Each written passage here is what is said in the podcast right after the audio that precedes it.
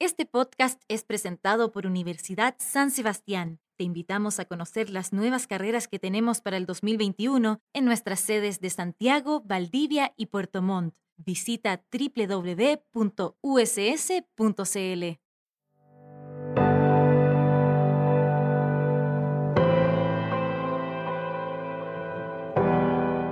Yo siempre hago la analogía quizás con las estrellas.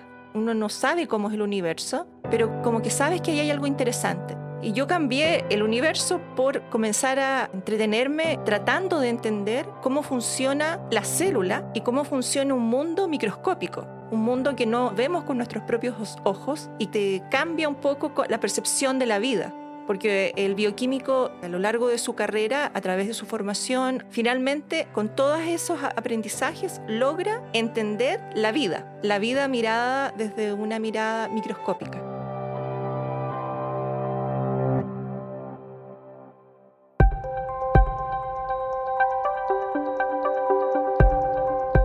Bienvenidos a la jornada podcast. Soy Patricia Burgos, bioquímica y científica, y hoy les quiero contar cómo ha sido mi recorrido en el apasionante mundo de la ciencia para quienes tengan la curiosidad de tomar este camino. Yo salí del colegio con 17 años recién cumplidos y por lo tanto tomar una decisión tan importante que marca tu futuro es a veces angustiante porque no tienes claro lo que tú quieres. Los intereses en el colegio que tuve estaban relacionados con el área de las matemáticas y con el área de la biología. Sabía que esa era, por ahí iba mi, mi futuro profesional, sin tener claro cuál realmente era la carrera que podía ser la mejor alternativa a esos intereses. Siempre doy el mismo consejo, que quizás antes de saber lo que uno quiere, tiene que tener súper claro lo que no le gusta. A mí no, no me gusta estar sola. No me gustaban esas carreras que yo veía que se desenvolvían en un ambiente monótono, repetitivo, donde tú todos los días más o menos vas haciendo lo mismo. Veía a las personas cómo se estaban desenvolviendo en su quehacer diario y buscaba algo un poco asociado a la libertad, sin saber que esa libertad era ser científico. Creo que hay un mal estereotipo del científico al desarrollar ciencia, tú tienes que desarrollar una ciencia que a ti te guste, una idea que tú persigas. Y muchas veces esa idea es completamente, ¿qué más libertad que explorar algo que tú consideras interesante, que es completamente, no estás siguiendo una pauta, no estás siguiendo un camino pretrazado, sino que tú abres tu camino como tú quieres desarrollarlo. Y eso para mí es libertad. Y la encontré en la ciencia. La carrera de bioquímica te enseña a mirar el mundo en una escala bastante pequeña. Cuando entré a estudiar bioquímica no era una carrera tradicional. Me costó hacer ese cambio de estudio. Yo venía de un estudio más tradicional donde se cultivaba mucho la memoria. Desde el comienzo fue una carrera donde era muy relevante el poder compartir con otros prácticos juntos, trabajos que se hacían en equipo. Al inicio de la carrera de bioquímica vas teniendo diferentes asignaturas que quizás tú no las conectas entre sí. Por ejemplo, un poco de química, un poco de matemática, un poco de biología celular. En mi caso, como en tercer año de la universidad, con la madurez que te iban dando los años en, en la universidad, probablemente me permitieron comenzar a conectar lo que me habían enseñado antes, que lo veía tan disperso, lo empecé a conectar. Y sumado además a las experiencias propias del ambiente universitario, que era por ejemplo, escuchar profesionales, escuchar científicos en charlas, al asistir a congresos nacionales, me ayudó mucho a entender, por eso me están enseñando y por eso me insisten en que yo aprenda X aspecto de una disciplina.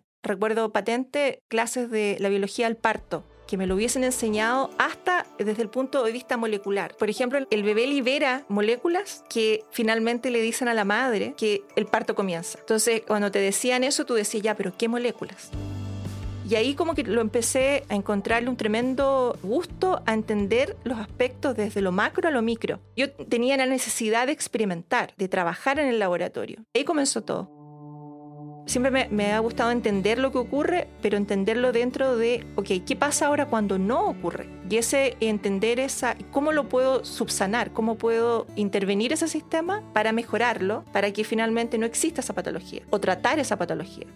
La vida universitaria te entrega muchas herramientas, te entrega más o menos una columna vertebral por donde te tienes que mover, pero tú tienes que salir de esa columna vertebral. Tú tienes que buscar tus propios caminos. Ningún científico es igual a otro. Todos somos distintos. Y eso comienza desde que tú eres muy joven. Por lo tanto, cuando tú ingresas a la universidad, tienes que ser muy activo. ¿A qué me refiero con eso? Que tú tienes que rendir tus asignaturas, aprender lo que te están eh, diciendo que tienes que aprender, pero también tienes que aprender lo que tú quieres aprender, aun cuando no te lo enseñan. Y ahí tienes que tocar puertas. Cuando uno ingresa a una universidad, tiene la tremenda oportunidad de conocer personas que nunca en tu vida hubieses conocido si no hubieses entrado a la universidad. Y muchas veces para empaparte de la experiencia de los educadores, de los académicos que están en, ese ambiente universitario, a veces no, no te hacen clases, pero tú puedes acercarte a ellos y puedes tocarles la puerta y decirles, sabe, yo sé que usted estudia X cosa, a mí me interesa aprenderlo, usted me acepta en su laboratorio, ¿podría yo venir aunque sea dos veces por semana?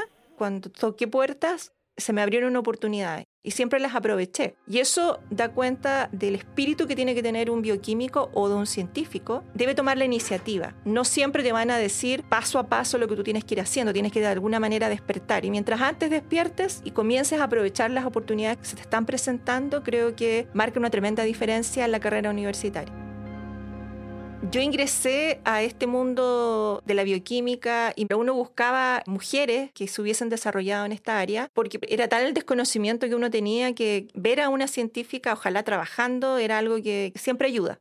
En mi caso, vi pocas mujeres en esa época, en los años 90. Como cualquier carrera profesional es demandante y poder conciliar el hecho de ser mamá, de tener hijos, de formar una familia y en paralelo estarte formando como científico todavía en etapa de formación, era difícil. Era casi como, no lo vas a poder hacer, va a ser muy complicado. Hoy la diferencia de género existe, pero es mucho menor que 20 años atrás. El camino es largo. No te puedes acelerar y querer eh, saltarte etapas para poder llegar a ser un científico, no sé, a los 20 años. Tú tienes que, primero, tener una carrera de pregrado. Hay diversas carreras hoy, no solamente bioquímica, en mi área. Después tienes que hacer estudios de posgrado, magíster muchas veces, después doctorado. En mi camino como científica no postergué la maternidad por la ciencia. Terminé el doctorado y a los meses me fui al extranjero nos fuimos a Estados Unidos con mis hijas y mi marido a un lugar donde no nos conocía absolutamente nadie y fue una etapa bien formativa, formativa desde el punto de vista personal y desde el punto de vista profesional, evidentemente, pero yo diría personal. ¿En qué sentido? En que me tuve que defender eh, sola, me tuve que enfrentar a un ambiente competitivo y donde yo quizás me di cuenta in situ de que era tan competitiva como un profesional que venía de Alemania, de Francia, de Estados Unidos, de India, China, Japón, y compartir con ellos para mí fue primero darme cuenta de que la formación que había recibido, mucha de esa formación financiada por el Estado, me había entregado tremendas herramientas que yo, yo pude evidenciar una vez que estuve afuera.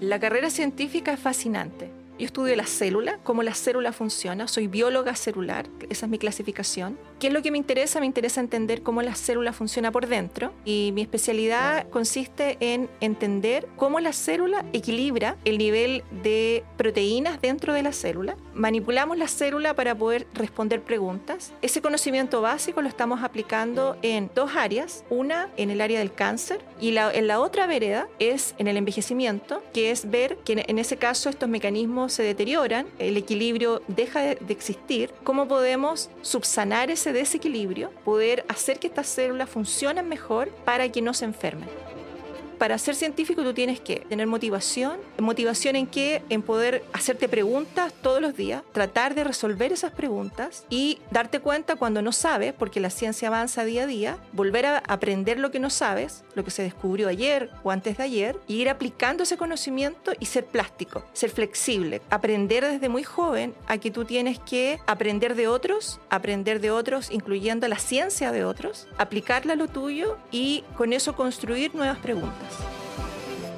Este podcast fue presentado por Universidad San Sebastián. Te invitamos a conocer las nuevas carreras que tenemos para el 2021 en nuestras sedes de Santiago, Valdivia y Puerto Montt.